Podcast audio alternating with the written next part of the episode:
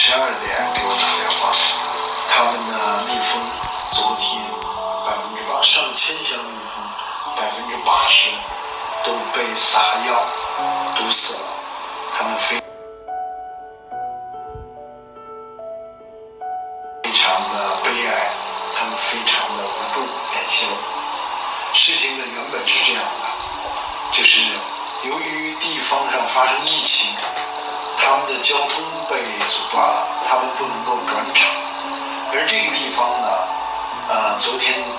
前两天开始用无人机喷洒农药。那么无人机喷洒农药之后，蜜蜂就大批的死亡。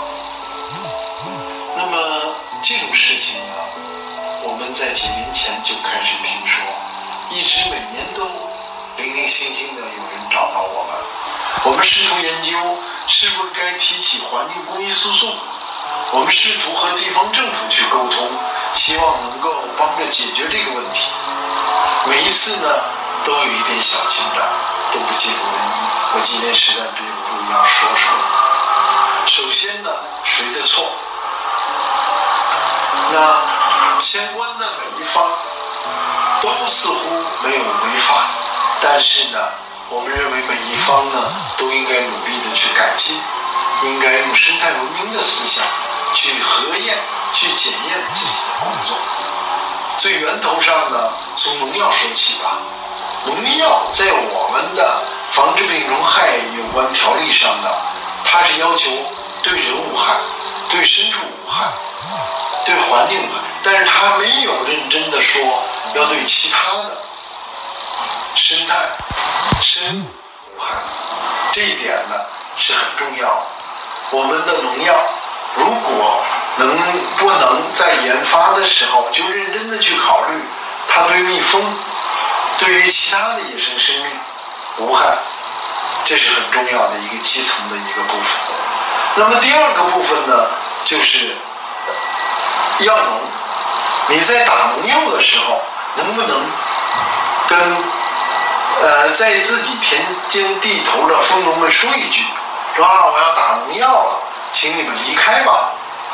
如果他们说一句，蜂农也会好很多。第三层次呢是农业部门，农业部门呢，我们的病虫害防治呢，农业部门都有技术指导，政府们的也都有统一的规划、推动、帮助，甚至于资助。那么在这些方面。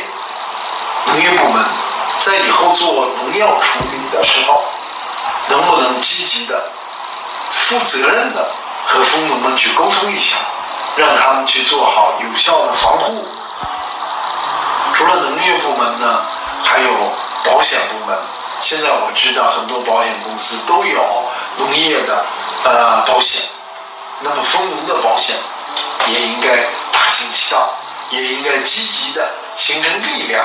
来推动、来保护丰农的利益，不光是灾后的补偿，灾前的预防也是保险的其中之一。那么，有关部门相关条例也希望做修订。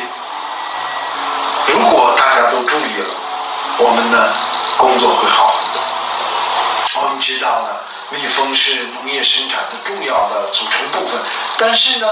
我们的农业还没有足够的规模化，一家一户，呃，各行各业还有极极大的独立性。